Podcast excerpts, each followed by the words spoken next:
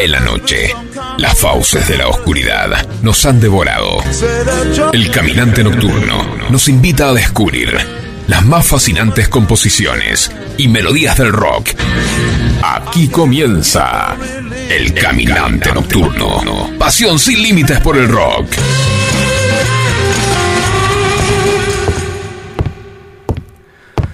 A tu padre no le gustó verme bailando contigo. Se acercó furioso, me separó de ti y me tumbó al suelo de un golpe. No lo entiende, señor, yo la adoro. Ella es el amor de mi vida, le dije, suplicante. Llorando y con una mueca de rabia, él me respondió, eso no te da derecho a exhumar su cadáver.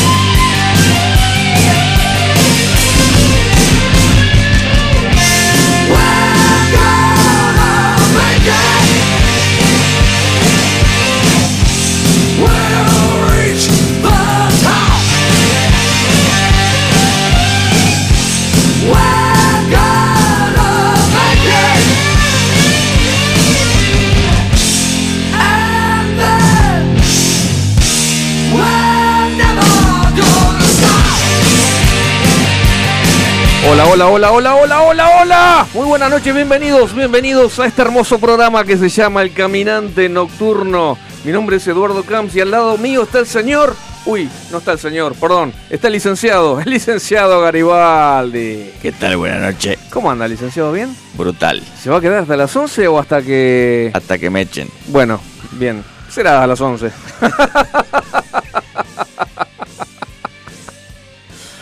Eh, el amigo Andrés Botner está de viaje. Después quizás lo, lo contactemos, ¿eh? Eh, promediando el programa, así charlamos un ratito con él. ¿Cómo no? Eh, a ver cómo, cómo le está yendo en el viaje. Y, y bueno, ¿le gustó el comienzo, licenciado? Sí, una cosa de loco. Twisted Sister. Me mata a mí la distorsión. Eh, a mí también. Sí. No, no tiene distorsión. No sirve. No sé, no sé. No es música. Sí, nada, ya está. Eh, si me permite, un, este, qué bien, un- una nota así al, al- al margen Sí. de algo que nos pasó la semana pasada, puntualmente el viernes. Sí. Qué bien que la pasamos el viernes. Sí. Le contamos a los oyentes. Sí. Hace una semana soy el batero, el batero oficial de Instituto del Quemado. Este, primer ensayo no oficial el miércoles. Primer ensayo oficial el viernes. Ahí en San Isidro, salas FF, ¿no? FF, FF, FF salas, muy lindas salas. Eh, primer, eh, digamos, primer este, ensayo, pero al mango. Yo creo que... Escucha, ¿qué es esto? el ensayo, el ensayo fue, sí, más o menos. Creo que eh, lo que transpiré, pero más o menos habré bajado tres cuartos kilo. y después este eh, nos fuimos a la casa ahí en San Fernando, ¿qué sería? ¿San Fernando? Virre- San Fernando. Virreyes, San eh, Fernando. este, a la casa de Alejandro Camacho, uno de los violeros de... Muchachos, nos había dicho, muchachos, vengan a casa después del ensayo, preparé guiso de mondongo. No, no, no. Yo te juro que todavía me estoy relamiendo. Sí. Le mandamos un abrazo a Alejandro, encima con vino, bien, bien. Y de fondo, o sea, a veces lo miramos, a veces charlamos, a veces lo miramos, el, em, el documental de los Beatles, el que tiene tres capítulos de dos horas y media, eh, Get Back, Get Back, que tenían como un mes para preparar el, el- el- recital, Despedida. el último despe- recital que fue en la terraza, claro. Muy recomendable. Sobre Muy todo, lindo. si sos músico, te va a gustar. Sí, exactamente. Si no sos músico, también. Bueno, y- quizás un poco en volante por, por momentos, quizás. Si sos la señora del músico, vas a odiar a Yoko Ono tanto como nosotros. Dios, cómo eso es muy odiable. Es muy odiable. Pero vos sabés que estaban. Estaban los cuatro.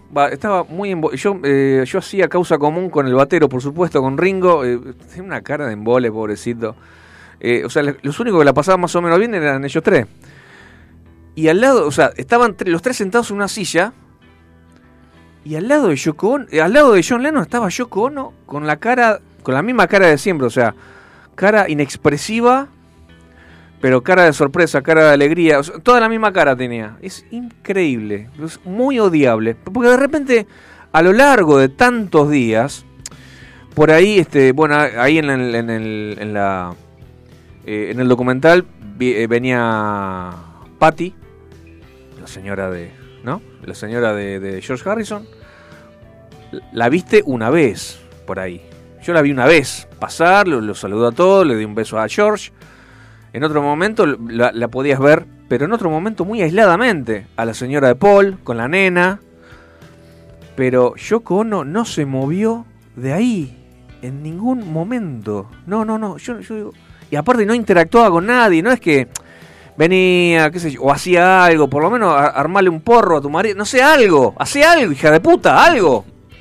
Nada, nada, nada, ni siquiera le, le alcanzó un mate, nada, no, no, no, nada. No, y, y cosas increíbles eran las discusiones entre ellos. Que ni Ah. siquiera se levanta, levantaban sí, la sí. voz.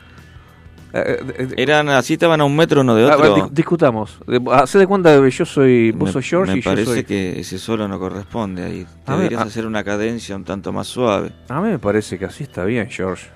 Yo me cansé de tocar lo que vos me digas. Ahora quiero hacer lo mío. Y si no te gusta, me voy. ¿Por qué no te vas eh, a, la, a la mierda? ¿Eh? Mejor. Bueno, a las tres me voy. ¿A la una? Sí. ¿A las dos? Andate, Chau. andate si quieres, Gil. Chau. Me voy. Ortiva. pero así, sin levantar la voz, ni un ápice, nada, nada. es todo muy inglés. Bueno, pero la pasamos bárbaro, la pasamos Sí, bárbaro, la pasamos sí, sí, genial. No sé cuántos platos de, de guiso me comí, así, así estoy, estoy que reviento, boludo. No, estuvo muy bueno. Le una vez más le mandamos un abrazo a Alejandro. Sí, que se repita. Sale, sí, sí, sí. Yo, yo por lo menos lo estoy repitiendo todavía. Sí. no, hay que amenazarlo. ¿A que no te sale de vuelta otra vez? Dale, ¿a qué no? ¿A qué no, Gil? ¿A qué no? Este, bueno, no, no, divino, divino, la pasamos genial. Bueno, eh, en cuanto a... Música. Vamos a hablar de música un poquito. Lo que acabamos de escuchar, Twisted Sister, We Are Gonna Make It. Vamos a lograrlo. ¿eh? Licenciado, vamos a lograrlo. Sí, claro que sí. evidentemente no tenía mucha mucha creatividad, ¿no? La- con los nombres No, de son los todos temas. los temas iguales. We are gonna We are, take we are it. gonna take it. y este we are we are gonna gonna make, make it. it. Sí, sí, sí, todo más Sí. o menos lo mismo. Pero digamos que esto fue es parte de la efeméride. Me escucho medio raro en este momento. Bueno, no importa. Mm, Y los videoclips de la época, ¿usted se acuerda? Uy, qué los lindo. 80. De los 80 era Todo el mundo hablaba de los pelos del tipo, nadie sabía ni qué cantaba, no, importaba. Yo- Podían- era algo muy, muy. sí, será peluca, decíamos todo. Sí, sí, sí, sí, sí. Bueno, este, bueno, vos sabés que el, eh, eh, esto es parte, te decía, es parte de la efeméride. Es parte de la efeméride porque un 27 Acá el señor de junio. operador nos hace señas. Usted, usted póngase estos auriculares que parece que son mágicos y es como que pasa el sonido por, por Hola, ellos hola. a través Uy, del ahora te cable. escucho mejor, gracias, Facu. Ahí está, era eso. Eh, te decía, eh, fue, eh, este, este álbum fue publicado el 20 un 27 de junio del año 83. ¿eh? Se llamaba You Can't Stop Rock and Roll. No puedes detener el rock and roll pequeño. Y, eh, y hay varios temas que están muy buenos. El álbum logró la certificación de disco de oro en los. Estados Unidos por vender más de, mil- de 500.000 copias. Y el sitio web Metal Rules, que significa el metal manda, ajá, ubicó el álbum en su lista de los 100 mejores álbumes de heavy metal. Atento, atento. Y este fue, digamos, para cerrar el tema est- eh, estadístico, el segundo álbum que grabaron. El segundo álbum. El segundo álbum fue en el año 83. Este, te lo quería comentar. Pero bueno, yo creo que la noticia principal de hoy, vos sabés que lo puedo tutear, licenciado, por lo menos Bueno. hasta las 23 horas, permítame. No, no ese. se- que no se le haga costumbre. Bueno, eh, que hasta las 23, después volvemos a nuestra, a nuestra, a nuestra distancia común. Eh, existen momentos en la vida en los cuales uno puede sentirse feliz y triste al mismo tiempo. No sé si alguna vez le pasó. Eh, O alguna noticia. Uy, qué bueno, uy, qué malo. Ese es el caso. Es algo que me pasó el otro día cuando me enteré de que está cursando en este momento la última gira de Whitesnake. ajá. Es la última gira de Whitesnake. Eh, la Serpiente Blanca dice basta, después de muchísimos años de alegrías, de temas hermosos, de álbumes, de álbumes increíbles. Eh, yo me acuerdo que por allá por el año 97 había amenazado con, eh, con, con tirar la toalla. Dice, recuerdo, en el año 97 se presentó el tour de despedida de Whitesnake, Farewell Tour, un adiós sin sentido que afortunadamente no fue así, o sea, fue una- un primer amague. Lo que pasa es que, claro, hace 25 años pasó esto, 20, sí, más o menos. Y la pregunta es, ¿queda alguien original de la banda? No, solamente David Coverdale. Tranquilamente podría ser David Cover del solista. Totalmente, totalmente. Aparte, cambió músico como de calzoncillo en estos, en estos años. Pero digamos que esta vez es creíble el retiro de David Coverdale porque ya tiene 70 años, ¿viste? Ya tiene 70 años y este y es como que ya está, ya no quiere más. Tiene su eh, eh, o sea, el trajín de las giras, eh, de ir por todos lados. Por ejemplo, esta gira despedida eh, en este momento está en Francia porque ayer terminó el, el Hellfest. El Hellfest se desarrolló en Francia. Tocaron todos. Todos los del metal y hard rock tocaron todos prácticamente. O sea, no se salvó nadie. Gran, gran, gran, gran eh, festival. Tocaron ahí. Y vos sabés que lo invitaron, ¿sabes a quién? A Steve Vai. Uh, mira que bien. Steve Vai, eh, un guitarrista invitado, una, una buena onda que tiene, tiene con Steve Vai. Eh, yo lo sigo a David Coverdale y este y, y, bueno ahí o sea en Instagram quiero decir y ahí este publicó fotos y Además formó parte de la banda. por supuesto, por ¿no? supuesto, por supuesto, claro que sí. No, un gran, gran guitarrista. Bueno, ya hablamos hace poquito de Steve Sí, Vai, sí, sí. la verdad que impecable. Eh, y, el, y la gira, sa- ¿sabe cuándo termina? El 21 de octubre en Estados Unidos. O sea, primero gira por toda Europa, va a estar en Francia, Estonia, Lituania, Letonia, Suecia, Suiza, todos los países que vos quieras. Y después, eh, por allá por. eh, creo que en agosto empieza toda la gira por Estados Unidos y termina en algún lugar de Estados Unidos, el 21 de octubre. En teoría, ese día va a ser el último día que toquen Whitesnake. Eh, dos, dos, dos cositas te quiero decir de, de- puta madre. A veces lo, lo- a veces lo, lo, lo- lo trato de usted y a veces lo tuteo. ¿En qué quedamos? Bueno, lo, eh, lo trato que de- le salga, lo que le salga. lo trato de usted, lo trato de usted. Eh, ¿Usted sabe por qué Whitesnake le puso David Coverdale le puso Whitesnake al grupo. Sorpréndeme. Un día se estaba bañando. ¿Cómo le pongo al grupo? ¿Cómo le pongo al grupo? Y miró por abajo. Serpiente blanca. Toma. Eso, esto parece una inutilidad de Valeria ya, casi. bueno, no sé si era así. No sé. No, no. Nadie se la vio. Él dice que sí, es grande. Pero ahora, hay, hay que tener un ego muy grande para ponerle a la banda como a, a su miembro viril. Es, es. Un ego más grande no se consigue. La verdad que no. Bueno, no se sabe, qué sé yo, no se sabe. La verdad que no se sabe. Eh, esa es una. Eh, y bueno, en este momento, ah, en este momento eh, estaba con Tommy, la, la formación era Tommy Aldrich, que es un gran baterista, que en este momento vos sabés que eh, tuvi- tuvieron que suspender un par de fechas. Sí, estaba enfermo, ¿no? Estaba enfermo. No se sabe, no, no, no, no, tra- no trascendió qué tiene, no trascendió. Eh, Red Beach en guitarra, Joel Coestra en otra guitarra, Michael Lupi en teclados, Dino Gelusic en varios instrumentos y Tania O'Callaghan en el bajo. Una chica en el bajo, mira vos. Eh, pero supo tener. ¿Te acordás de Vivian Sí. Campbell? No, además que cuando arrancaron era medio Deep Purple, recuerde, en, en Whitesnake. Claro, allá por el 80 estaba Ian Pais, estaba John Lord. Sí, sí, sí. sí, sí, sí. Estaba Roger Glover también. Era un, un Rocky Blues también había. Sí, sí, empezaron más, más rock y blues.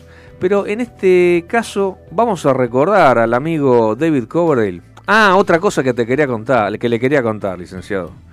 Eh, eh, el pasado de David Coverdale. ¿Cómo empezó David Coverdale? ¿Qué hacía antes de, ser cantante de Deep Purple? Porque empezó en Deep Purple. Él, era vendedor de ropa. Él estaba en una tienda, era como acá, estaba en Unicenter. Estaba David Coverdale en Unicenter vendiendo ropa. Y de repente se entera por una revista que estaban buscando cantantes. David- eh, Deep Purple estaba buscando cantantes. Y ella había grabado, porque él sabía que cantaba bien, había grabado un demo. Y se lo había mandado en formato de cassette, se lo había mandado a, a Deep Purple. Lo llamaron. Entonces, claro, cuando apareció, le, hicieron una, especie de, bueno, una, audición. Se quedaron muy conformes, pero le dijeron, che, bueno, quedaste, pero tenemos que hacer unos arreglos, porque, claro, David Coverdale en ese momento era gordito, era gordito, tenía el pelo que parecía una, una, no sé, un nido de carancho, y tenía gafas, era corto de vista.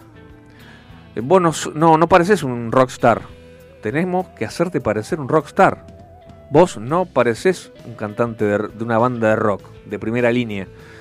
Lo hicieron adelgazar, viste como tonto y retonto que lo, lo metieron en la peluquería, le, le manda- le- le pasaron una, una moladora en, lo- en las las uñas de los pies. ¿viste?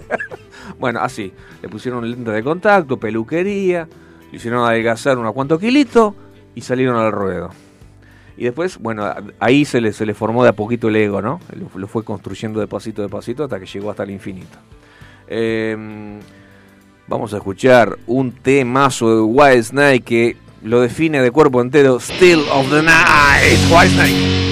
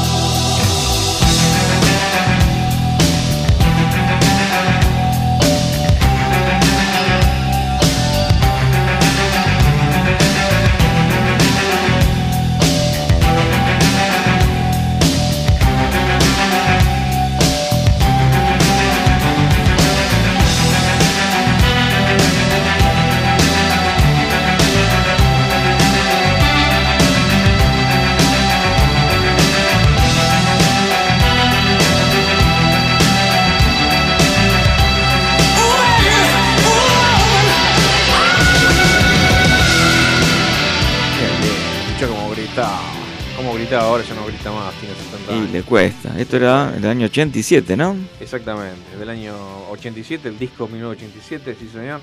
Este, un temazo, temazo, un éxito notable en, esos años. Arrollador. Arrollador, señor. No sé muy bien qué significa arrollador. Que arrolla. Bien. bueno, este, tenemos una, otra noticia. Tenemos otra noticia. Porque White Snake nació de una noticia. White está haciendo la última gira. Ahora hay otra noticia. Eh, ¿Usted se acuerda de Paul Diano? sí, primer cantante de Iron Maiden. O por lo menos con el primero con el que grabaron. Exactamente, el primero con el que grabaron. En realidad no fue el primero. eh, había otro que se llamaba Wilcock o algo así. eh, y vino a reemplazarlo Paul Diano. Paul Diano es noticia porque en este momento está en Croacia, tiene problemas, se, se tiene que hacer tres operaciones en ambas rodillas. Eh, al parecer, bueno, su carrera no fue muy ecléctica, eh, siempre con problemas de salud, siempre con adicciones, es un problema. Eh, últimamente estaba en, en sillas de ruedas, eh, se bajaba de los proyectos, tuvo infinidad de colaboraciones con distintos artistas, pero siempre sobreviviendo, ¿viste? Entonces, es como que no le llegaba, no, no llegaba a pagar, a pagar esas tres operaciones.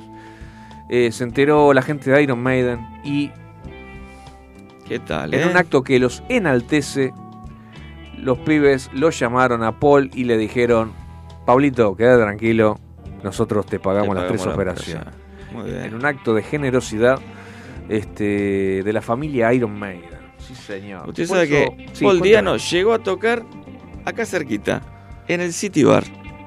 En City Bar. En el City Bar Martínez, Yo- ahí en fondo de la legua. Pensé que, eh, o sea, yo cre em, yo tenía entendido que había tocado en Argentina dos o tres veces, pero no tan cerca. Sí, sí, sí, estuvo, estuvo acá, estuvo acá. Acá nomás, a pocas cuadras. Va, Sí. decir. Bueno, a él lo terminan echando un poco porque estaban cansados de que este esto del alcohol y drogas, que la, la falta de, de profesionalismo. Claro. Y un día iban a hacer un show los Maiden y los iba a venir a ver un productor. Y en uno de estos quilombetes lo meten preso No. a Paul Diano y, y venía el productor. Y Harris Claro, y, nu- y nunca llegó al recital. nunca llegó al recital. Harris, que le gustaba el fútbol, ahí sí se puso la 10 y cantó. Cantó él. A la mierda. Ese día Iron Maiden se presentó como trío cantando Harris Uh, y el productor le gustó. O sea, y le gustó más cuando lo vio a Paul Diano, por supuesto. Tiene muy buena voz. Tenía muy buena voz Paul Diano. Dentro de un ratito lo vamos a escuchar, pero muy buena voz Paul Diano, ojo. Y después, bueno, le robaron al cantante a Samson. También le robaron el guitarrista a Samson. Y después le robaron el baterista a Samson. Pero bueno. ¿Quién quedó de Samson? No sé, hubiera sido más fácil que Harris hubiera ido a, a tocar a Samson y listo. Pero Bueno, inclusive eh, se tenían pica con Samson, yo tenía entendido. Y sí, Hubo después. un par de, un par de agarradas antes y, y- y durante y después me parece, ¿no? Sí, sí, sí, no, no, qué mal. Eh, bueno, y bueno, con, con Paul Diano grabaron dos discos. Grabó eh, sus dos primeros álbumes, Iron Maiden de 1980 y Killers de 1981. Y había empezado a grabar eh, algunas cositas, pero ya lo echaron y después al toque vino eh, este, vino Dickinson. vino Dickinson y, y regrabó lo que había lo que había grabado Paul Diano. Eh, la verdad, eh, impresionante, im- impresionante la historia de Paul Diano, pero bueno, es una pena también porque, eh, como, te- como yo le decía, no, no, no llegó a plasmar, o sea, el resto de su vida eh, fue siempre recordando esos cuatro años que estuvo con Iron Maiden. Este, una pena, una pena, la verdad que una pena. eh, y las, y los- las adicciones que lo siguieron y lo persiguieron durante toda la vida. O sea, porque todavía sigue con las adicciones. Ha engordado infinito, o sea, muchísimo ha engordado, eh, ha envejecido mal, desgraciadamente, con las adicciones. Y, pero bueno, igual lo queremos, igual Sí. lo queremos, qué sé yo, igual lo queremos. Eh, lo invito a que escuchemos un recordado tema, justamente recordar Remember Tomorrow, Iron Maiden, con Paul Diano. Adelante, Facu.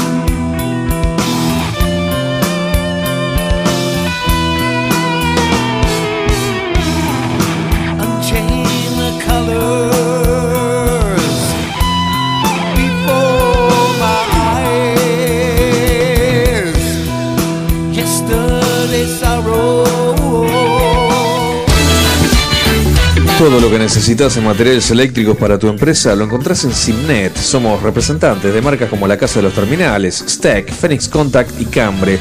Tenemos instrumental de medición, marca Fluke y Amprobe.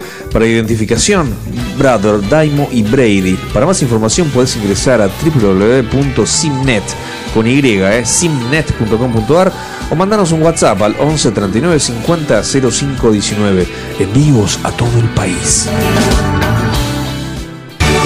Pasión infinita por el rock. El caminante nocturno.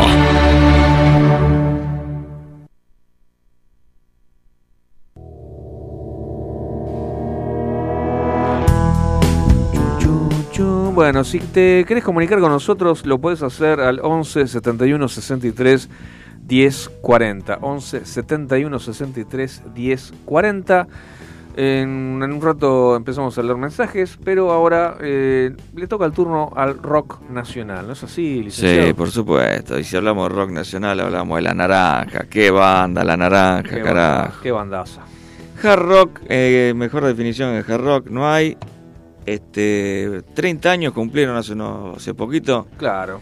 Usted Este, estuvo presente. sí, Usted es uno de por los fin, Por fin aparezco en un video La Naranja. ¿Aparece usted en el, Sí, en el video de la... sí, Vamos. sí, Qué grande. Usted simplemente pone 30 años en el teatrito Sí. y se ve una melena ahí de cabello blanco, Melena de cabello. cual palmera que salta ahí adelante y este no sé si se me yo me reconozco por lo menos yo digo ese soy yo Bueno, eso es lo importante, que usted se reconozca. sí Más importante que y además que bueno Alguna vez le comenté no de mi señora eh, la gorda Ah, no, nunca Sí. habló acá de... de a ella también le gusta la música le gusta el rock ¿En serio? sí una cosa de ah, loco ¿Es, es de acompañarlo a todos lados? Sí, yo a ella la conocí en Halley ¿usted se acuerda de Halley? Uy, por Dios. Yo Allá fui, a ver a, yo fui a ver Rata Blanca allá, a Halley. Al- pero de la calle Maipú. Ah, uh, todavía Más Maipú. viejo todavía. Maipú, porque después fue corriente. Después fue a Avenida Corriente, claro. No, bueno, ella era groupie de los escupitajos matinales. Una Ah, banda. No la conozco esa banda. Una banda de rock pesado formada por odontólogos. sí. Te dejaban con la boca abierta. Cuac, cuac, cuac. Y bueno, y yo te había habido a ver otra banda, que era la banda que me gustaba ir a mí, que se llamaba Cadenazo de Pus. Ay, Y bueno. cadenazo de pus. Y ahí nació el amor, a primera vista. Remera negra, camisa cuadro atada a la cintura, chupines y las zapatillas, las topas, las botitas, ¿no? No podía faltar, íbamos casi uniformados. Y ahí seguramente salimos a tomar algún, algún heavy metal, que era el, el famoso termidor con, con spray, ¿no? Ay, Sí, maravilloso. Qué épocas. Época que no te hacía nada el termidor. Ahora, ahora se me cae mal el spray. y lo- lo- los años van avanzando y bueno, no vienen solo los años. Pero bueno, le trajimos para hoy el tema Olafo. Olafo. A ver, ¿de Porque qué se yo, trata? yo escucho el tema Olafo. Olafo, ¿usted se acuerda de, de Olaf el vikingo? Claro. No, nada que ver. Ah, bueno. Olafo, una maravillosa historieta, Olafo. Usted sabe que apareció en muchísimos diarios. Este, estaba en casi todos los países, estaba traducido. Pero esto no tiene nada que ver. Eh, Olafo se fue, se tomó la pastilla y se fue al otro lado. Cansado de la angustia, ya no ve los colores que despide el sol.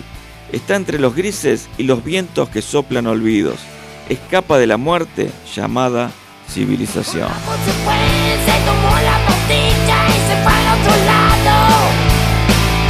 Cansado de la angustia, ya no ve los colores que define el sol.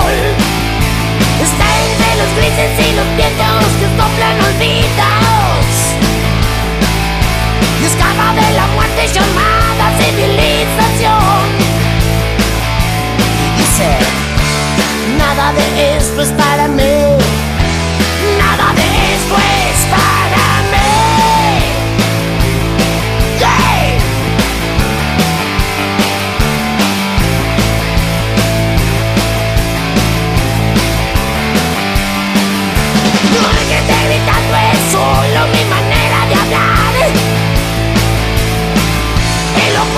tormenta llora porque sabe que no lo va a llevar.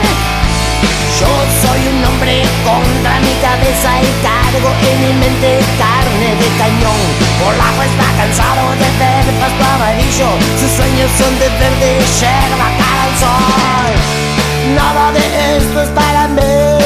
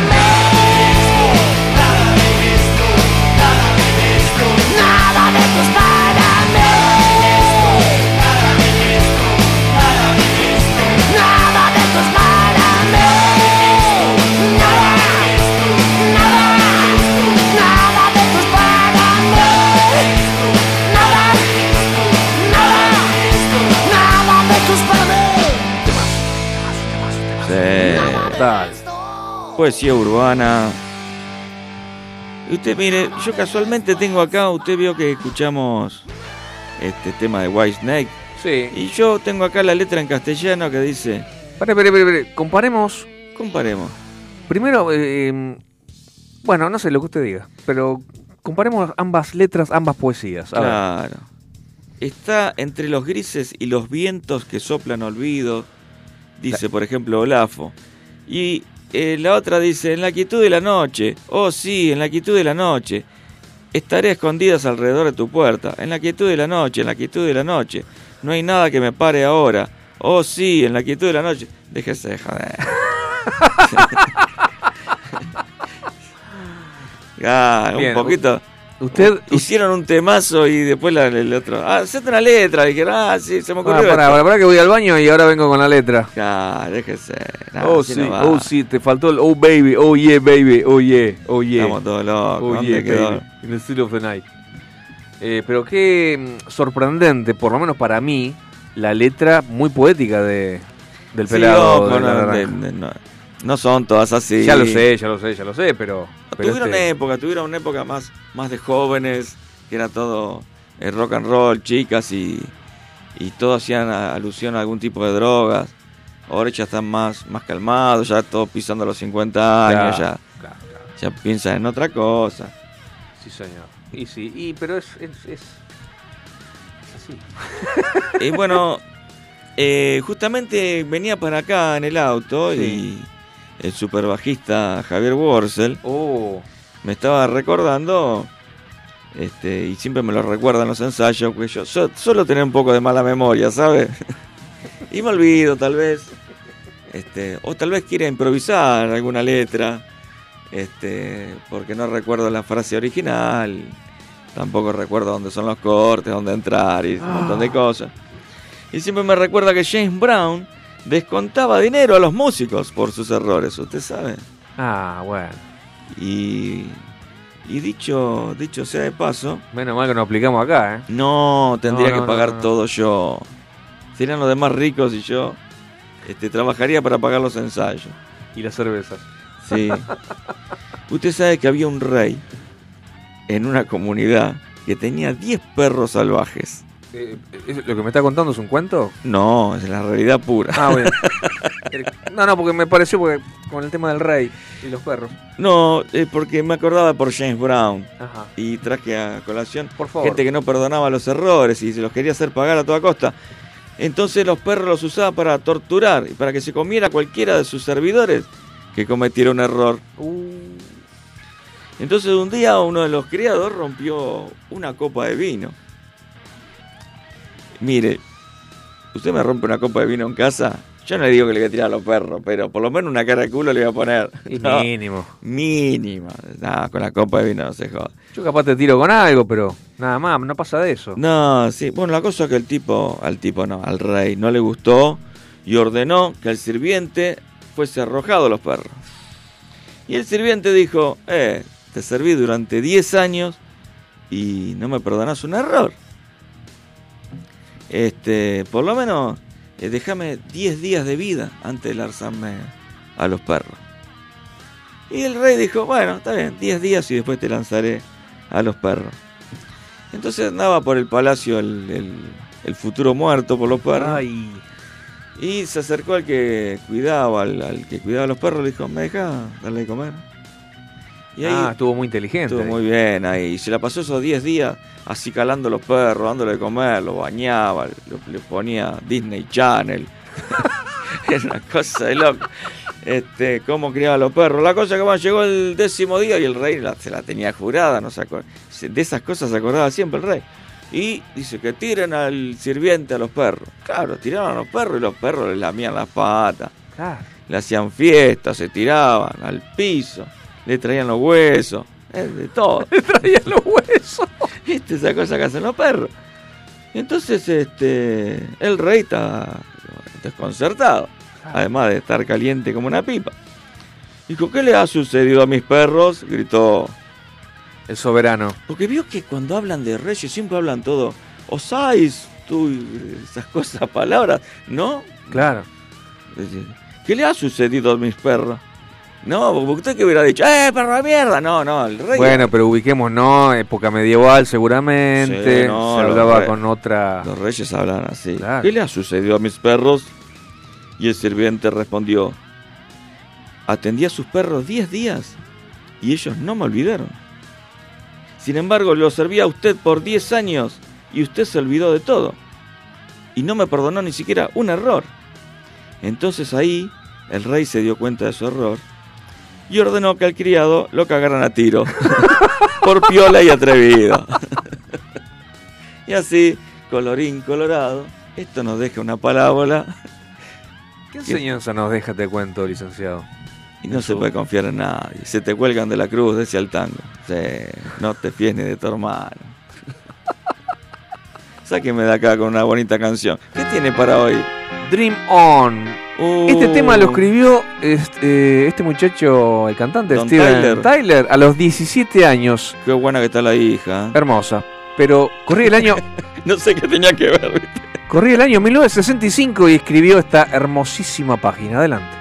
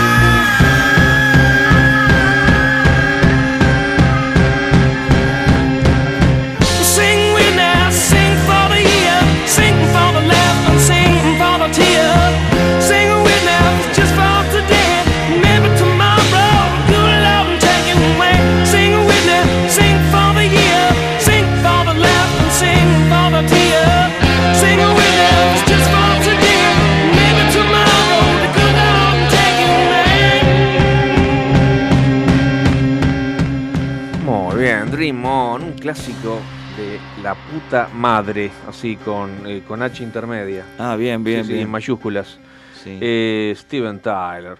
Tuvieron un montón de, de idas y venidas eh, desde sus comienzos, pero es increíble que este tema esté vigente y haya sido escrito en el año 1965, o sea, es el- fue el primer éxito de la banda.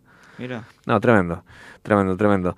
Eh, ¿Cómo se lleva usted, licenciado, con el rock progresivo? Ah, me encanta. ¿Sí? ¿Le Sí, le gusta? sí, me gusta, me gusta. Porque tengo un- otra novedad, una novedad de Mars Volta. Vos sabés que se habían peleado, hacía como 10 años que no se hablaban. Eh, estamos hablando de los dos eh, músicos principales de esta hermosa banda. Uno es- se llama Cedric Bixler Zavala, que es de origen de mexicano o, digamos es descendiente de mexicanos, y el otro es Omar Rodríguez López, que es puertorriqueño. ¿sí? Eh, y vos sabés que han, eh, se ha producido un esperadísimo regreso musical y hay un tema, hay un tema que es algo nuevo para ellos, eh, es un temazo, es una onda latina que es, es algo bastante raro, o sea, es la primera vez me parece que, eh, que, que mezclan el inglés con el castellano en un tema. Uh, No, no, no, a mí, pero... a mí eso me suena a reggaetón. Y ya me- No, no, no, no, para nada. No, quédese tranquilo, licenciado. Acá me no se pone, loco. no se pone reggaetón en este programa. Qué bueno, qué bueno. El temazo que del que estoy hablando es Black Light Shine y este, mm, bueno, eh, hay que recordar de que ambos están, eh, digamos, eh, o sea, acá dice, acá dice, acá dice, Cedric es californiano de orígenes mexicanos, porque yo tenía miedo de, de haberme equivocado. No me equivoqué. Omar Rodríguez López es nacido en Puerto Rico y aunque ambos se criaron juntos en El Paso, Texas. Hasta ahí vamos bien. Eh, Hay un video, pero realmente ¿Pero de es qué banda estamos hablando? de Mars Volta. Ah, De Mars Volta. Un, una, una, una banda tremenda, pero digamos que... A ver, a, a título personal, digamos, esta banda... Hay algunos que- temas que son increíbles y hay algunos temas que te- necesitamos, vamos, necesitamos un par de whiskies como para entenderlos. ajá. Es algo bastante raro, muy de lo, muy de lo progresivo. Vamos a escuchar dos, tres minutitos de este tema eh, y después vamos a la tanda. ¿Le parece, señor Facundo? Adelante, por favor. De más volta.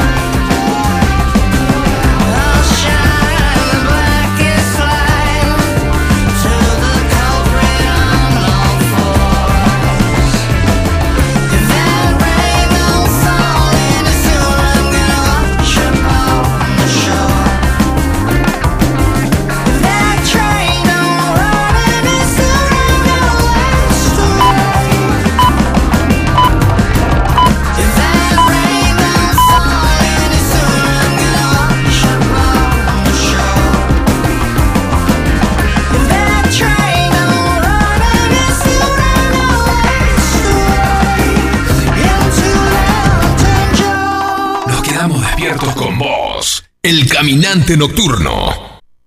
En FM Sónica nos vamos a una pequeña pausa. Si querés, mientras tanto, sintoniza otra radio para ver si encontrás algo mejor. Aunque creemos que no. Aunque creemos que no.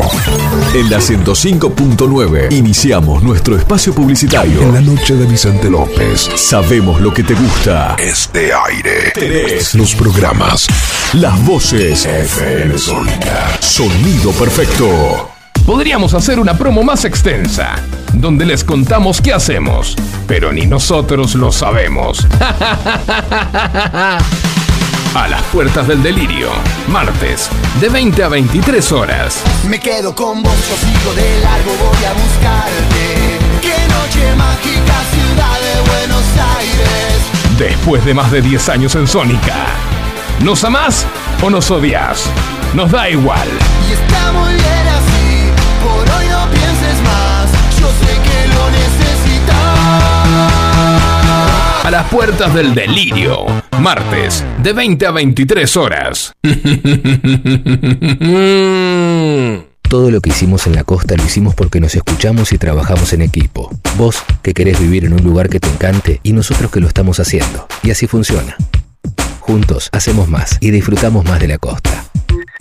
Vivamos Vicente López. Los caminos del conurbano no son lo que yo esperaba, no son lo que yo creía, no son lo que imaginaba. Por eso Cristian Salles y Sebastián Vargas te invitan a recorrer todas las noticias del conurbano. La hora de salida, todos los martes, de 18 a 19. Aquí no ha pasado nada. Solo por FM Sónica 105.9. Y entérate de todo lo que pasa en tu barrio. ¿Se te rompió el cosito largo que va enroscado en el cosito corto? Olvídate del problema. Seguro, en Ferretería Mi Viejo Marcos lo tenemos. Electricidad, cerrajería, sanitarios. Abrimos los feriados, todos los medios de pago. Visítanos en Brasil 578 Villa Martelli. Búscanos en Facebook como Mi Viejo Marcos. Especialistas interpretando el cosito del coso. Muchas cosas cambiaron este último año. Los saludos, las juntadas y hasta la música. Decidimos no cambiar. Preferimos tener estilo a ser una moda pasajera. Bomba de tiempo. Martes, 23 horas.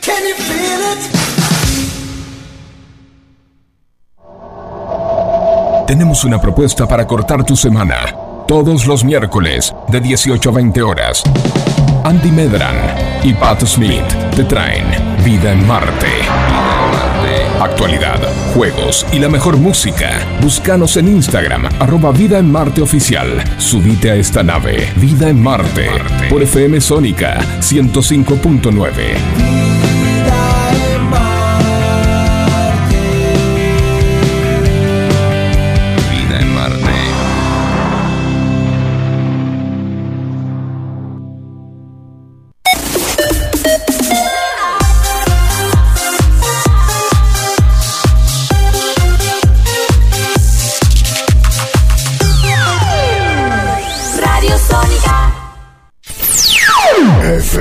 Sónica.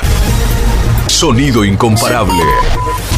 Sónica. 105.9. Llegamos a donde vos estás. ¿Aprovechaste la tanda para hacer todo lo que tenías que hacer? Nosotros sí. Por eso estamos de regreso. En FM Sónica. Finalizamos. Finalizamos. Nuestro espacio publicitario.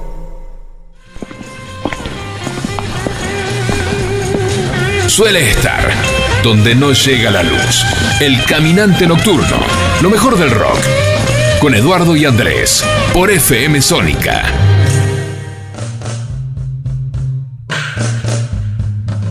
Muy bien, señor. Acá empezó el segundo tiempo. Son las 22.04 minutos. Estamos acá con el licenciado.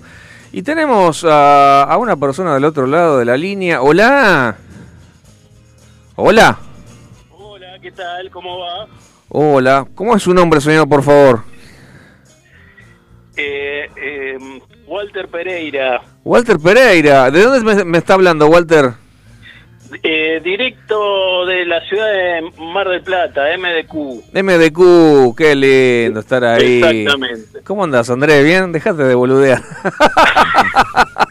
Es, es el seudónimo que tengo yo cada vez que vengo a hacer surf a la ciudad de Mar del Plata. Ah, mirá, vos, cierto que hacías Sí. surf. Sí, me- acá me conocen por Walter Pereira, Claro. el surfista eh, de invierno, que viene en invierno a hacer surf. Qué bueno, te, pones estos esos trajes de neopreno, me imagino. No, no, no, no. ¿Hacia no, cuero- no. a cuero limpio Eh, nomás? Zunga, zunga. Mira, hay que ser macho, cuero. ¿eh? Ah, mierda. Sí, Ah. totalmente. Y, y además eh, de noche. De noche, claro. Sí, de noche, de noche. Con la luz de la luna es suficiente. Dejate, viejo. Me agarró frío el, el relato, me agarró frío, mira, so- solamente escucharlo. Yo estoy tan gordo que tendría que surfear arriba una puerta por lo menos. para que me aguante. Bueno, por eso yo también tengo reservas y no, no, no me hace falta nada más. Está muy bien, está excelente. ¿Qué andas haciendo por ahí? ¿Qué me puedes contar? ¿Qué tal MDQ en esta época del año? La ¿Mucho verdad frío? que es el, hace un frío de cagarse, Ajá. pero es, es la mejor época del año para venir porque no hay turistas. Claro, no hay nadie, claro. Es una ciudad hermosa, Total. este, con las playas vacías, eh, sin gente, sin nadie molestando, sin hacer ruidos. La verdad, sensacional. Oh, qué lindo. Y lindísimo. No, aparte para pasear, de verdad, para pasear y cambiar de aire. eh, a esta- en esta época del año de verdad está bueno. eh, más allá del frío, el frío es algo secundario. Eh, No, es el mismo frío que en Buenos Aires, así que la verdad que eh, recomiendo a todos los que no vienen a Mar del Plata en, en invierno que vengan porque la verdad es una, una ciudad impecable. Qué lindo. Muy lindo, muy lindo. Qué lindo. ¿Qué- qué- eh, ¿Por dónde andas? ¿Por dónde Eh, estás en parando? Plaza Grande estoy. Playa estoy Grande. parando en Plaza Grande. Sí, sí, sí. Eh, en un hotel enfrente del mar. Uh, y al mar, nada. Sí, sí, sí. eh, recién llego. Eh, desempaqué y ahora, como te decía, eh, estoy sacando la tabla y nos vamos a hacer surf un rato. Bueno, qué buena onda. ¿Fuiste con la family, no? ¿O sí? No, no, no, no, con- no, con- estoy, por, estoy por, por temas laborales. Está bien, está bien, está bien, está bien. No, brutal, brutal. Bueno, qué, qué genial, qué genial. Este, sí, está bueno parar y por más que sea laboral, de repente irse un poquito Cam- está cambiar bueno. de clima, Sí, por favor. Por favor, un poquito, un poquito. Y bueno, igual este contacto era para ver cómo, cómo le estaban pasando el programa. Ahí vi que un, un poco de hard rock estuvieron pasando, muy Sí, sí, entretenido. Está bueno el programa. Saludos ahí a- al licenciado. tal? a Facu. Eh, este, ya, ya los estuve escuchando. Y, Y, y- bueno. y lo que falta de hard rock todavía. Y, y falta más, bueno, me, me parece Ah. Con algunas, parece con algunas pequeñas gotas de, de, de cosas alternativas que por ahí vamos metiendo. Eh, Ah, bueno, muy- sí, sí. Inclusive, bueno, inclusive todo. si me alcanza el tiempo voy a inaugurar una, una sección, que bueno, después te lo comento, no es nada raro, nada de otro mundo, pero eh, una sección que se va a llamar eh, Bandas que no las conoce ni Dios. Ah, bueno, pero en, en eso somos especialistas nosotros. Ah, sí, sí, que son la mayoría ¿No? prácticamente, son la mayoría de lo que ponemos. de la mayoría de las bandas no las conoce nadie. Por eso, por eso.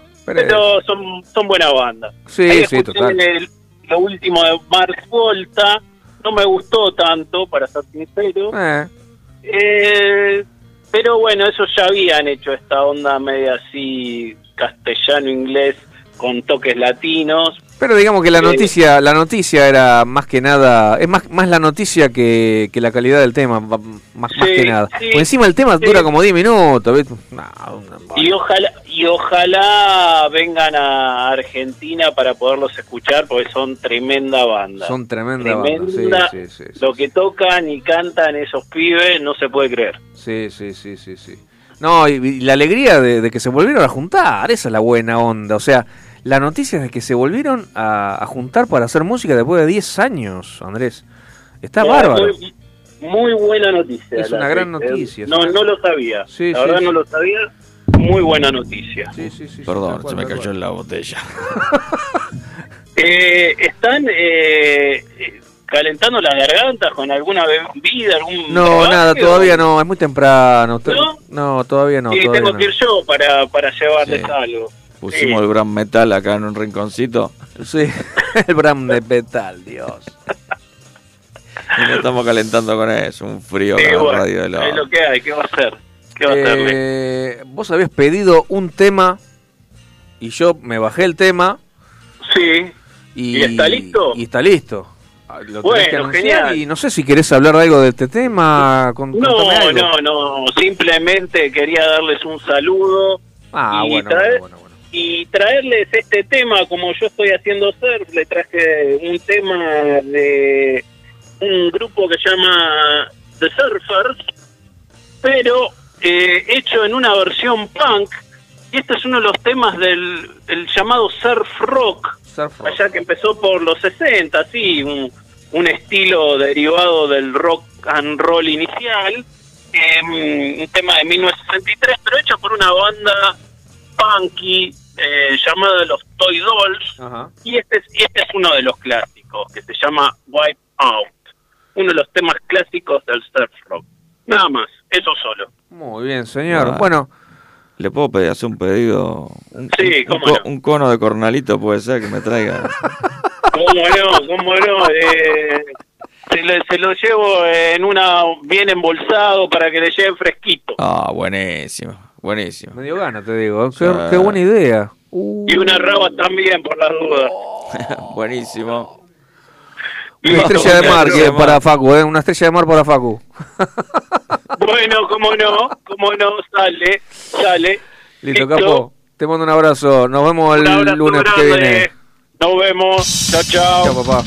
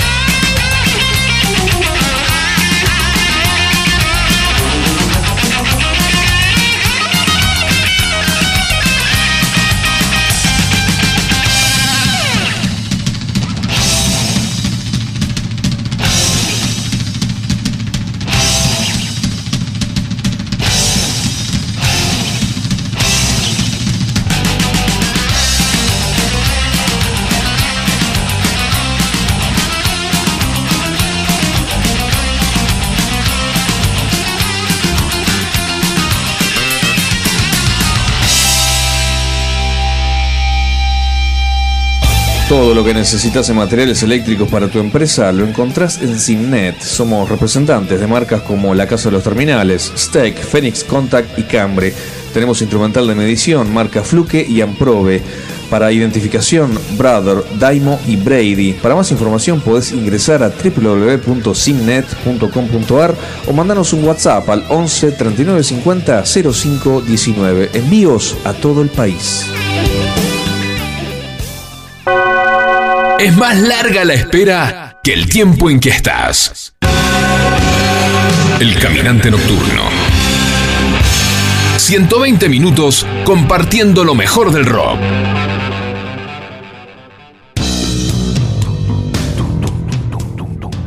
Eh, muy bien, señor. Siendo las 22 y 15 minutos, eh, vamos a hacer una, un experimento. Porque hay algunos oyentes, usted sabe, licenciado, Sí, que me para por la calle y me dice... me felicita, ¿no? eh, Sí, además, después de sí. mandarle saludos al licenciado Garibaldi, por favor, mande eso- lo primero que me dice, por favor, mande saludos al licenciado Garibaldi. Casualmente recibí acá un mensajito de Alejandro Camacho, el Uh, autor ¿qué del- dice el autor del... del Mondongo Day. Por Dios. Este, sí, que invite, este, saluda y dice muy lindo programa. Muy lindo, gracias papá, qué groso que sos. Bueno, le decía, los oyentes me paran por la calle, primero le mandan un saludo a usted y después me dicen a Andrés, segundo Andrés, y después me dicen, ¿cuál es la diferencia entre tal subgénero y tal subgénero? ¿Cuál es la diferencia entre el blues y el, el rhythm and blues?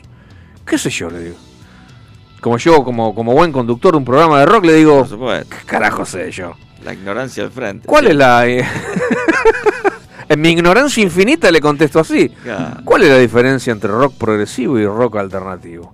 La, la diferencia entre rock sinfónico y rock progresivo. Entre el hard rock y el heavy metal. Entre el black metal y el, y el speed metal. Entonces, eh, para dilucidar todas estas dudas, vamos a empezar por el principio, como corresponde. Sí, sí. Vamos a empezar por algo, no sé si es el principio o el medio, la verdad que no lo sé, pero vamos a empezar por algún lado y hoy vamos a explicar la diferencia como podamos, usted me va a ayudar, licenciado, por favor, con esto, eh, entre el hard rock y el heavy metal. Vamos a definir primero, vamos a definir primero eh, y vamos a tirar algunas definiciones básicas para que ustedes oyentes sepan y conozcan un poco más del tema. Porque de verdad que hay algunos temas, de verdad lo digo esto, que cuesta, ¿esto es heavy o es hard rock? Esto es, es- para mí es hard rock, no, esto es heavy. Esto es, no, esto es, esto es speed metal, no, pero esto es trash, no. Entonces, vamos a hacer algo. Vamos, eh, yo encontré ya algunas definiciones. ¿Usted también tiene sus definiciones? Sí, sí, ya la- la- pasa que también hay veces que sale algo más o menos nuevo y ya lo, Ah, lo bueno. poner algún nombre. Claro, bueno, bueno, pero Y a veces el nombre hasta le ganó a la música. Exactamente, las etiquetas, yo tampoco soy amigo de las etiquetas, porque de repente hay un- algunas críticas, yo leo muchas críticas de discos. Entonces de repente, sin ir más lejos, hoy al, al finalizar el programa, si, es que- si es que nos queda tiempo, dice la crítica del disco, un gran disco, qué sé yo, este eh, tiene la base es de un rock psicodélico, pero con pintitas de hard rock y este blues rock y soul. Y canta, eh, la cantante es, tiene una onda eh, soul. Y no entendí un carajo. Entonces, Claro. eh, por eso las etiquetas, Sí, hasta ahí a nomás. el, el- el- el comentarista se quiere hacer el sofisticado y, y al igual que los vinos. Nosotros lo Me quiere explicar. Claro, bueno, nosotros lo que no queremos es sembrar la confusión. O sea, eh, tómenselo, señor oyente, tómeselo esto con calma. Y para aplicar algunos temas, ya, ya no vaya enloquecido. Uy, no, esto, a ver, esto es hard rock, no. Esto porque el cantante es así. No, no, no, no, tranquilo. Vamos a empezar con las definiciones, si le parece, licenciado. Sí, cómo no. Las bandas de hard rock están más cerca del blues rock y del folk rock con una estética menos definida. O sea, el hard rock viene de ahí, viene del blues rock. Sí, ¿Sí? es la misma base, digamos. Exacto. Tengo blues, tengo rock y tal vez le agrego un poco de distorsión, un par de letras alocadas. Y ya tengo el hard rock. Después, los aficionados al hard rock no van a hacer de la música un modo de vida, pero los heavy sí. Sí. Los heavy son heavies. Es una tribu urbana, podríamos decir. Los heavies hace 48 grados de calor a la sombra y los pibes van con la campera de cuero. Y, lo- y los pantalones de cuero y las tachas y chorrean y cada, van a la esquina. Y todo de negro, por supuesto. ¿Está bien? Eh, eso, un modo de vida. Pero bueno, vamos a lo sonoro. Eh, a ver. Y usted acá como buen músico me va a ayudar un poquitito quizás. O no, no vamos a ver. Influencia de la forma progresión a escala de blues en el hard rock. O sea, son Sí, escalas de blues. Hay, hay, hay escalas que sobre todo se basa en la escala pentatónica. Claro. Y en la, en la escala pentatónica más la Blue Note. Wow. Wow. la nota bluesera que se le agrega a la pentatónica. En eso se basa casi todo el blues y el, y el rock and roll. Este es una base un tanto. No, sé si- Claro. no, no, no por ser simple deja de ser menos efectiva y, y buena. Y de repente el metal sí está basado en otras escalas, pero eso por ahí es más para un tecnicismo. De, Es un tecnicismo de repente, claro, mucho más pedales, escalas modales, dicen el heavy metal. Sí. Y después dice, eh, con respecto a la voz, eh, textura convencional de voz y acompañamiento con voz gritada y de garganta en el hard rock. Hard Sí. rock, voz gritada, de garganta, convencional. Y en el heavy metal, una voz impostada, una voz impostada con continuos portamentos, que son eh, como, a ver, cambiar, digamos, el, eh, el tono de repente sin, sin discontinuar la nota o sin discontinuar, digamos, el tono. Eh, y imitando, en el heavy metal, imitando a la guitarra eléctrica. Sí, sí, sí, podríamos hablar. En sí, el sí. caso de, de Judas Priest, por ejemplo, que, que Rod Uf, Halford una locura. este, se confunde inclusive a veces el agudo de, de- de su voz con la guitarra eléctrica. Melodía. Algo de swing y blue note, lo que usted decía en el hard rock. Eh, y con respecto al heavy metal, intervalos de tritono y segundas menores. Bueno, eso ya más técnico, ¿no? Más, más de... Y después, con respecto al heavy metal, timbre más metálico, mayor densidad y distorsión. Y en el hard rock un tempo más tranquilo y 2x4. En el- un Sí, más 2x4. tranquilo. En el metal por ahí se, se- se escucha más esos machaques, por, por si se me permite el término machacar. Doble bombo. Pero claro, tenemos ese chaca, chaca, chan, chaca, esas cabalgatas así interminables. palm, palm muting. Palm muting acá. es cuando apoyan la palma de la mano en el puente de la guitarra y asordinan un poco las cuerdas. Ajá. Eh, y en- o sea, hablando de heavy metal, suele tener también largas intros o cambios de tempo a mitad de la canción. Los, los cambios de ritmo que. Sí, a veces insoportables.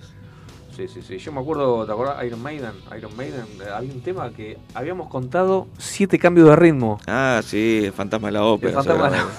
Siete cambios de ritmo. Hermoso. O cinco, no me acuerdo, pero era una barbaridad. Eh, vamos a hacer así, vamos a iniciar un pequeño juego. Y los oyentes que, que espero que estén atentos, al igual que nuestro operador, que no lo vemos. Se está, pon- se está poniendo los zapatos. ¡Ey, loco! Vamos a poner. No voy a decir ni el nombre ni la banda. Y yo quiero que ustedes me digan eh, y me manden textos o audios al 11 71 63 10 40 si el tema 1, el tema 1 y el tema 2. Vamos a poner unos segundos, 30 segundos, 40 segundos de cada uno y ustedes me van a decir cuál es heavy metal y cuál hard rock. Vamos con el tema 1, Facu, por favor.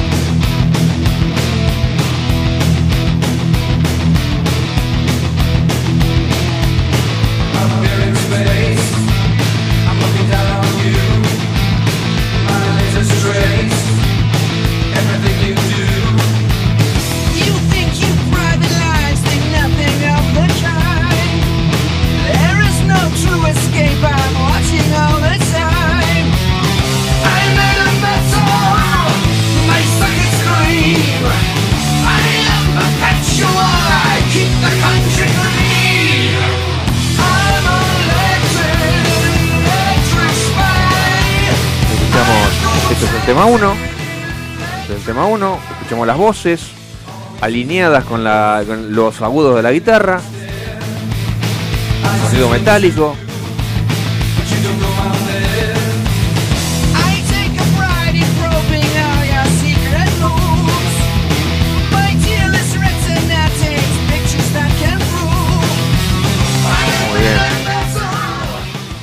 Bien. Ese es el tema 1. Quiero escucharlos a ustedes si es hard rock o es heavy metal. 11 71 63 10 40. Vamos un, un cachito del tema 2, mi amigo, por favor. Me and Mary Jane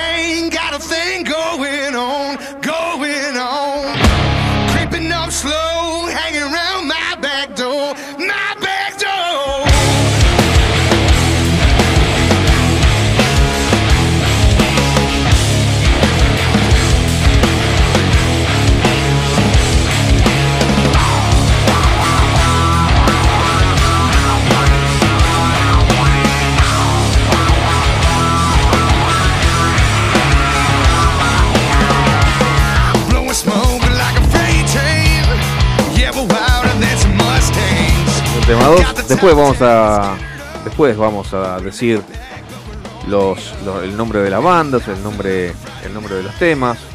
Acá escuchen bien el, la voz, la voz gritada, ¿eh? Pon un cachito más, Facu.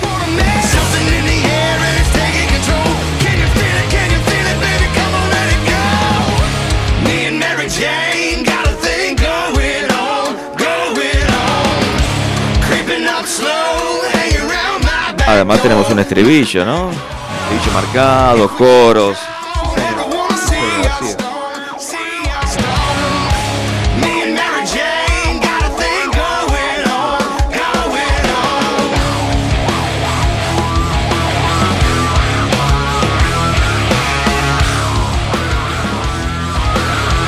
Bueno, bien, excelente. Lo, lo- lo mantenemos ahí, lo mantenemos ahí, Facu. Este, quiero quiero escucharlos. 11 71 63 10 40 o a mi celular particular, por supuesto, que los amigos lo saben. Eh, yo creo que esto va a, por lo menos, a dar un poquito de claridad al tema, por lo menos del hard rock y el heavy metal. Después, Sí, eso, sí. no, pero, pero no es para volverse loco, no, pero a mí me parece. no, yo intenté em, elegir dos temas muy representativos y muy separados, ¿entendés? Porque también hay temas que están en el límite. Están, Claro, por supuesto. Están ahí oscilando entre uno y otro, en el límite, ¿me entendés? ¿Tiene algún mensaje? Sí, sí, sí. Tengo el primero. A ver. Aguante Judas, me gritan por acá. Ah, se ve que alguien reconoció Claro, la, sí, sí. la banda, es muy particular. Ah, eh, uh, mensajes tenemos, me, me señala acá el señor operador. Adelante, por favor. Buenas noches, gente. Programón como siempre. No me pienso extender. Eh, me la juego. Tema 1 me pareció heavy metal. Sí. Y tema 2 me parece que es hard rock. Lucas de Victoria. Abrazo grande y gracias por tanto. Qué bueno. Qué bueno, sí, sí. Sí, sí. Sí, sí. Bueno, acá, acá dice. Eh, me escribe el, el contador rockero de Hurlingham. A la pelota. Es más agradable para escuchar. Es el de, el de- el de hard rock. O sea, el segundo tema. Me se, Bueno. había, se había olvidado. El segundo tema. Bueno, acá hay dos oyentes que coinciden que el tema 2 es hard rock, el, el tema 1 es heavy metal. Bueno, eso que es más, más agradable para escuchar va también un poco en, lo- en los gustos, ¿no? De cada uno. No, desde luego, desde luego. Pero por ejemplo, no, el otro día que hablábamos de, de, de Black Sabbath, que venían todos los integrantes de, de hacer bandas de blues, Ajá. de tener bandas de blues, y que ellos hacían un blues pesado. Claro. Era, era eso, de repente escuchamos el- los viejos papos blues, que de repente era toda la distorsión o lo más distorsionado que sonaba en el momento, y era eso. No, no pasaba otra cosa. Era un, era un- Sí, se entraba, a hard blues, ponele. se entraba a mezclar un poco ya con Deep Purple, que uno no sabía este, Claro, era otra bien cosa. Claro. cómo catalogarlo, porque había, había introducciones, había varios ritmos, melodías, este, además que tocaban, pisaban, bordeando la música clásica un poco en el medio, y tal vez eran los, los primeros albores del heavy metal con un sonido más tranqui. Totalmente, totalmente, totalmente. Siendo las 22 y 29, eh, vamos a poner, vamos a terminar este bloquecito, mi estimado Facu, con, eh, eh, con el tema que al parecer es el tema más agradable, el hard rock. el más agradable al, al oído. Adelante, por favor. Me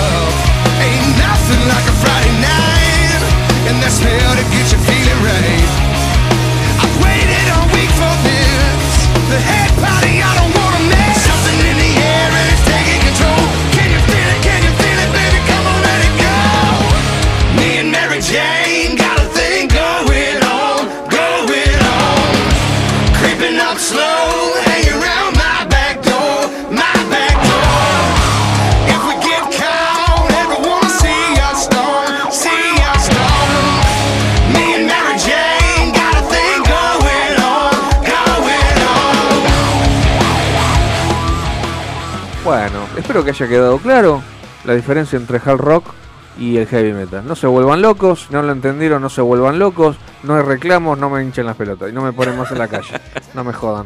Y no sé si voy a volver a hacer esto. Porque hay que estudiar un montón, loco. Intenté no, no, no- intenté no empezar por el hard rock y el heavy metal. Pero había que leer demasiado, no tenía mucho tiempo.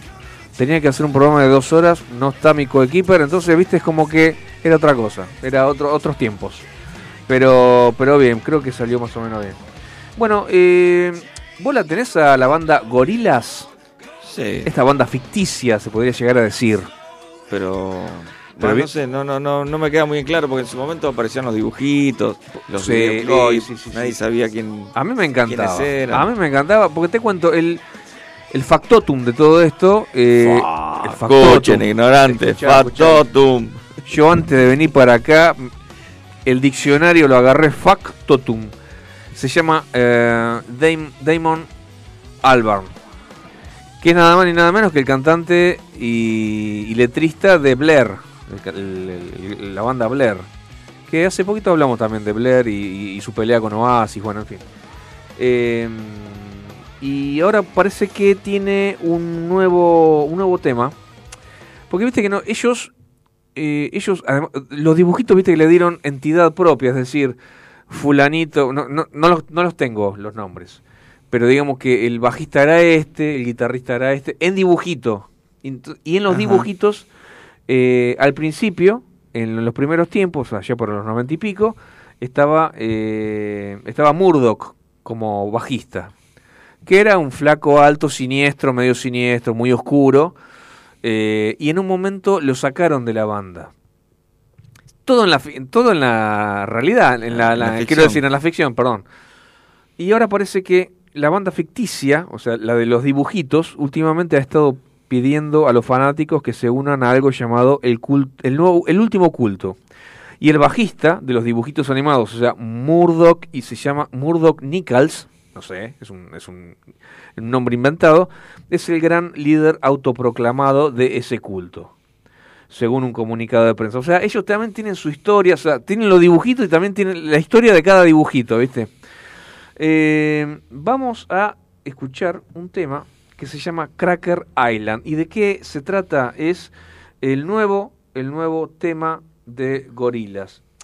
Porque eh, Gorilas ha reclutado para esto a Thundercat, que no es un dibujito animado, es un, es un rapero, de, verdad.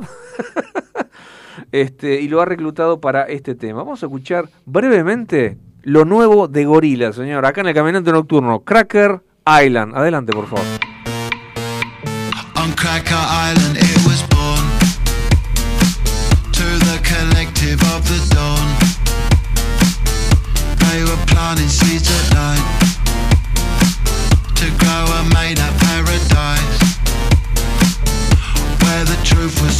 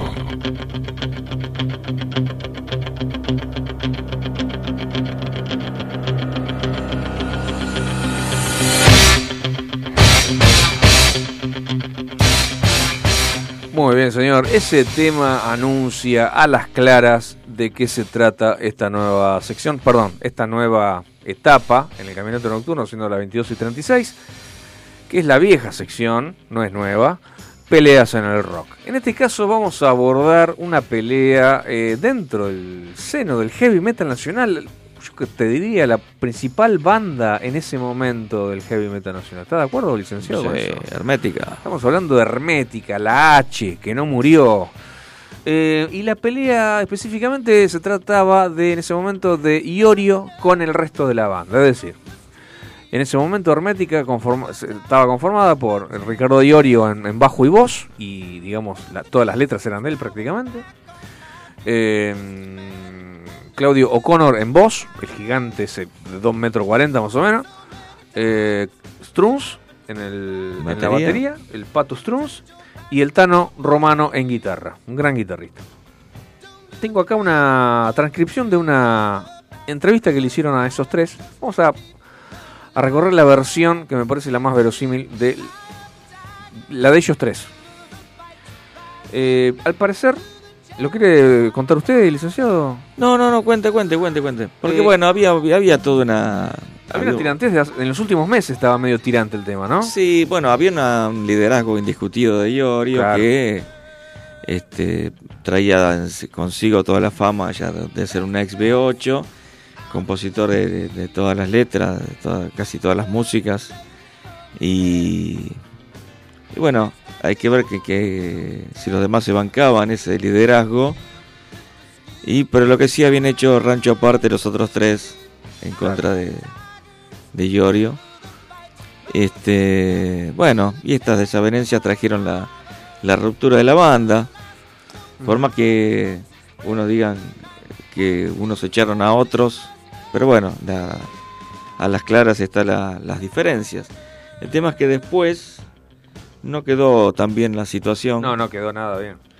Y ambos, ambas bandas, Malón que se conformó después con, con otro bajista y Almafuerte, Almafuerte, no. con, por parte de Iorio, se dedicaron ambos a, a componer canciones en contra de la otra banda. Y a competir así directamente mano a mano, digamos. Sí, sí, sí, sobre Porque todo por yo- un público. Al, al- el periodista le, le pregunta directamente a Romano, a, a O'Connor y a Strunz, le dice, ¿qué pasó con Metallica? Con Hermética, perdón. ¿Qué pasó con Hermética? Se separó porque había dejado de ser un grupo para convertirse en un solista. O sea, ellos se tiran contra Iorio. ¿Quién tomó la decisión? Iorio dice que el grupo lo separó él, dice O'Connor. Iorio dice que el grupo lo separó él, pero eh, porque el nombre se lo puso él. A mí me parece que se separó solo. En realidad no se fue nadie, las cosas estaban mal y el último que se fue fue él. No nos avisó que se iba a ir tampoco. Ni siquiera nos comunicó a nosotros que nos separábamos. Se lo comunicó al manager por teléfono. Eh, si él no está con nosotros no podemos seguir con Hermética porque las letras son de él. Tenía mucho peso para, como para seguir sin él. Fue una cosa muy confusa en realidad. Eh, y a- al parecer en, en algún momento dicen... eh, bueno, nada, el tema es que... Ah, ¿querés saber la, cómo se dividía el porcentaje? No. 40% Iorio de la guita, ¿no? Bueno, Ajá. acá está la torta. 40% se lo llevaba Iorio, 30% Romano, el 20% solamente para el cantante y el 10% para el batero. Tomá. Así. Que, este, bueno, eh, digamos que dice que el que con el que no se hacía loco es con el batero. No sé, capaz porque tenía dos palillos en la mano. Capaz era por eso. Pero eh, lo cierto es que le dedicaron, primero le dedicaron ellos cuando se, o sea, se rompe Hermética, forman Malón, como usted bien dijo, con un bajista nuevo, empiezan a hacer temas y este ellos hacen pensando en Iorio y en la actitud de Iorio, porque claro, no fue capaz de charlarlo de frente con ellos. O sea, al principio era todo... eh, ellos iban en micro, él iba en avión. eh, este, había una nota con una revista y de repente el manager lo, lo llamaba Iorio. O sea, el resto de la banda se enteraba cuando, cuando compraban la revista. Es terrible. Tremendo. Entonces, claro, ¿viste? Entonces, flaco, pará, vamos a hablar. Y el, chabón, Iorio, no quiso ni siquiera hablar. No quiso hablar directamente. Entonces le comunicó a. a al, al- manager que, que nada, que se deshacía Hermetic. Estos pibes cuando formaron Malón hicieron un tema que se llamó eh, La fábula del avestruz y el jabalí. El avestruz es Iorio porque se esconde, mete la cabeza bajo la tierra, no porque no, les quiso hablar de frente. Y el jabalí, evidentemente, es el manager, que era bastante gordito dentro Ah, de bien. todo. Vamos a escuchar esta hermosa página, mi queridísimo Facu. La fábula del avestruz y el jabalí. Malón.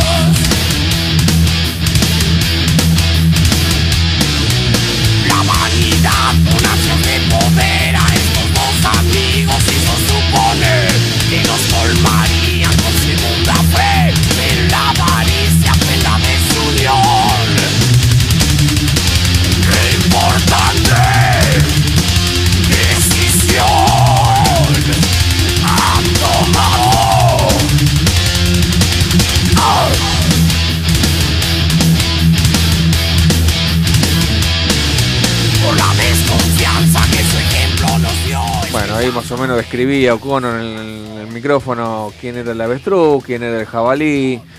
Y Malón empezó con un disco, con dos discos, no sé cuántos discos sacó, hasta que se separó. De- ahora volvió a juntarse, sin Strums, pero bueno.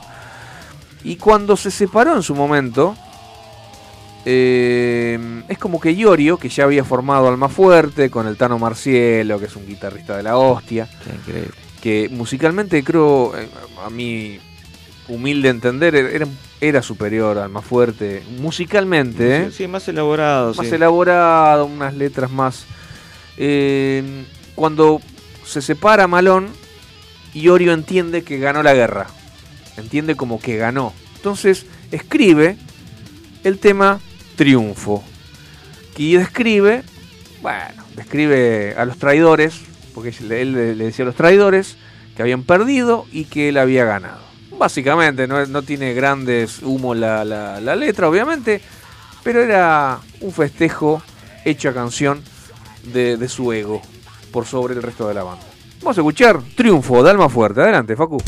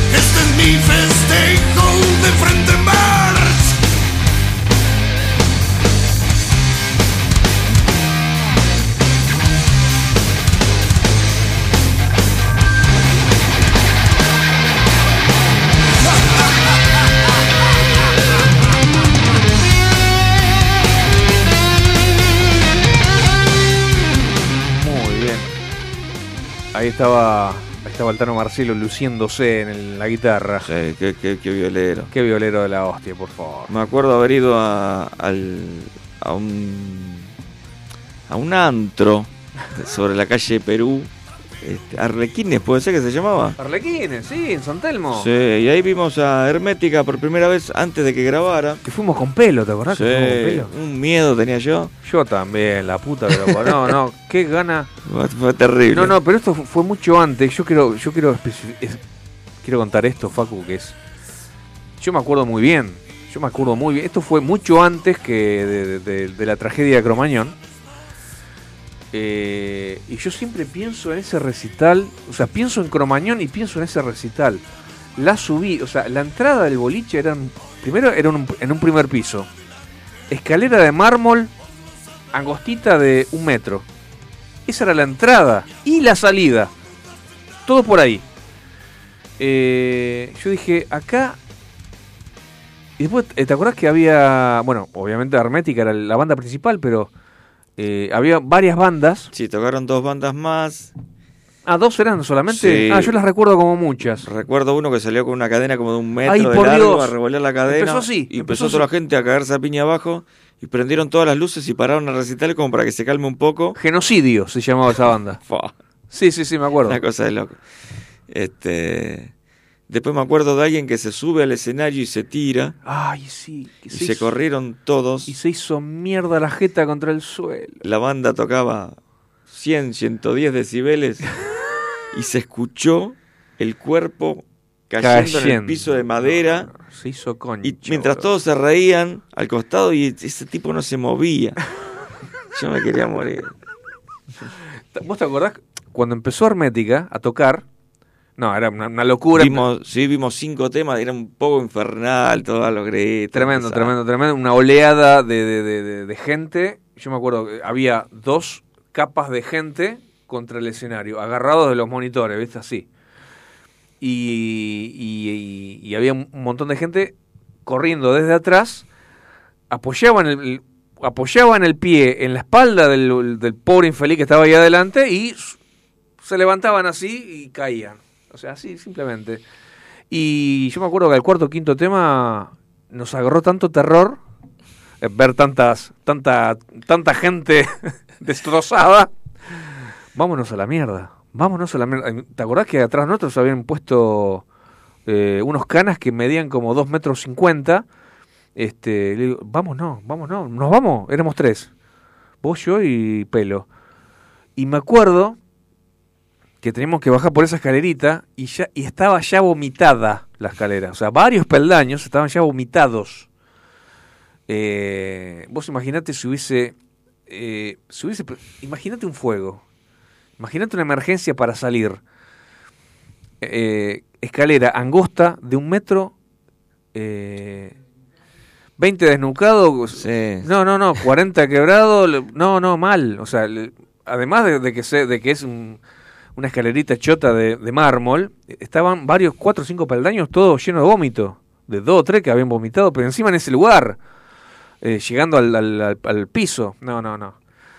Qué, Eh, terrible. qué no, pero qué bien que la pasamos. No, sí, sí. Pero Las risas no faltaron. musicalmente era increíble. Este, pero bueno, después bueno, lo vimos varias veces más. Eh, sí, lo fuimos a ver, eh, pará. Yo lo fui a ver en. Cemento, en Satisfaction, cuando volví a Papo. Cuando volví a Papo, en, en obras. obras, como Sí. soporte de Black Sabbath. Soporte de Black Sabbath con Dio, ¿te Con? Dio. Eh, bueno, y vos lo fuiste a ver una, una, una o dos veces más que yo, sí. Sí, yo lo fui a ver una vez que dijo Yorio, este, tenía el pelo largo Yorio y sale pelado. Ah, la Con la cresta.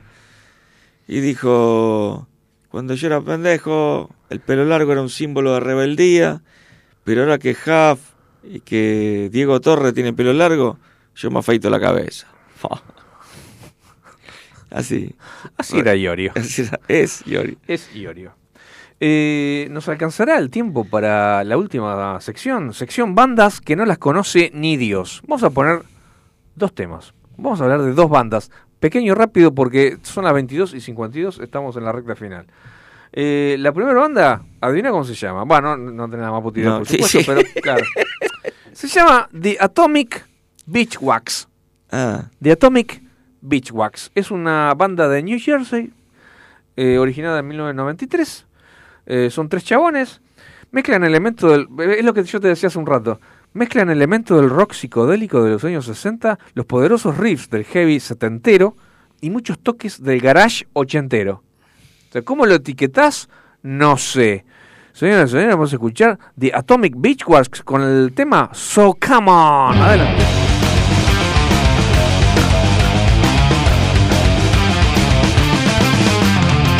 So come on, my love, so cool. Above, you say, my love. I can't wait for every.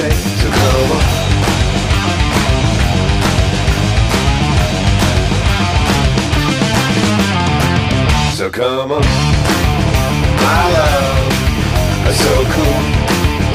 Above, you say, my love.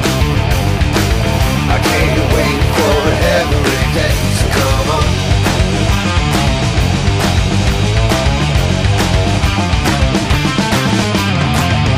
Ain't you tired of running around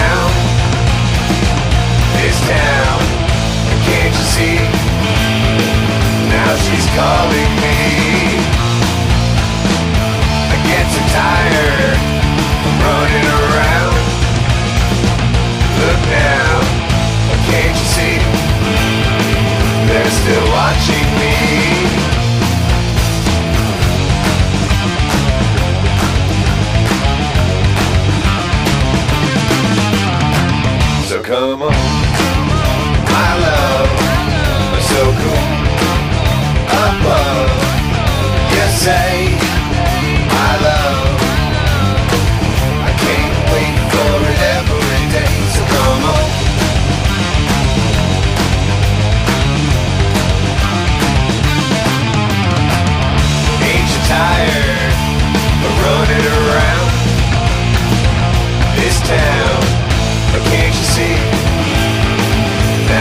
Calling me. I get so tired running around. Look now, can't you see? They're still watching me.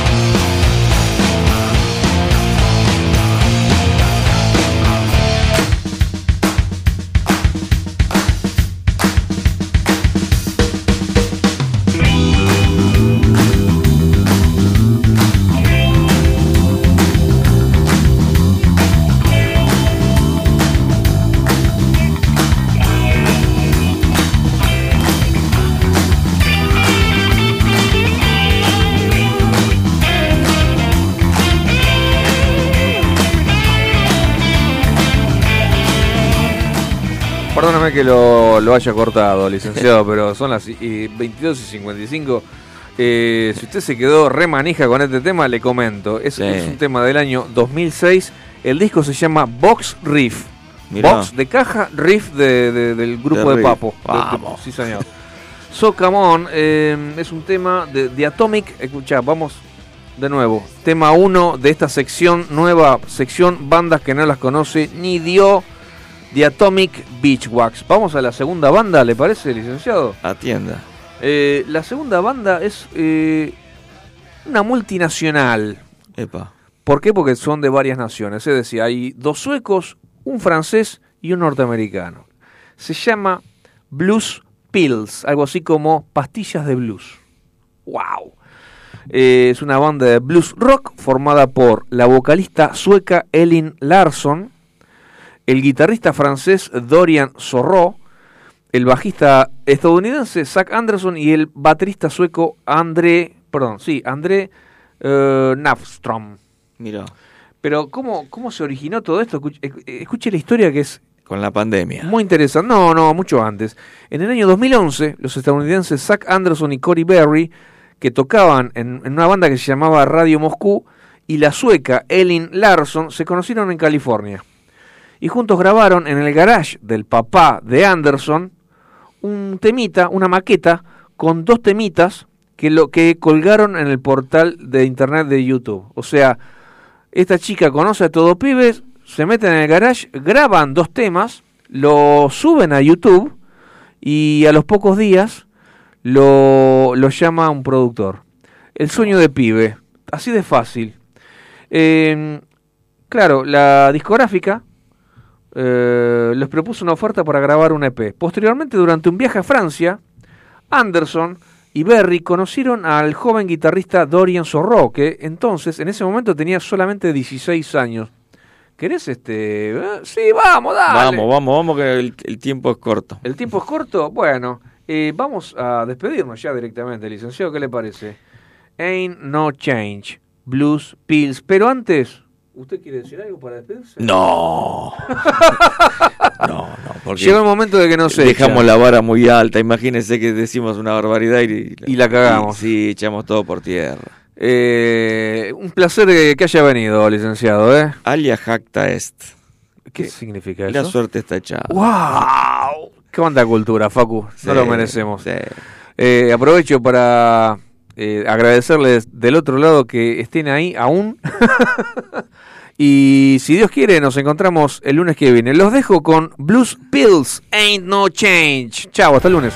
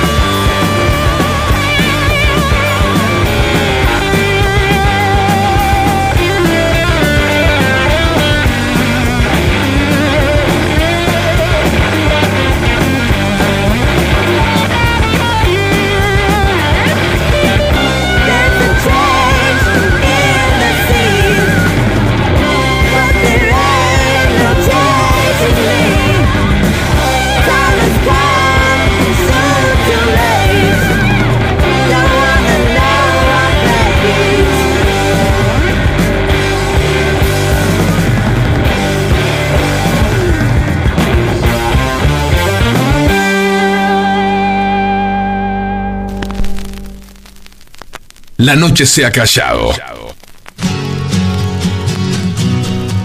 Y la sombra se desmaya sobre la ciudad. El caminante nocturno, marcando los pasos de tu pasión rockera.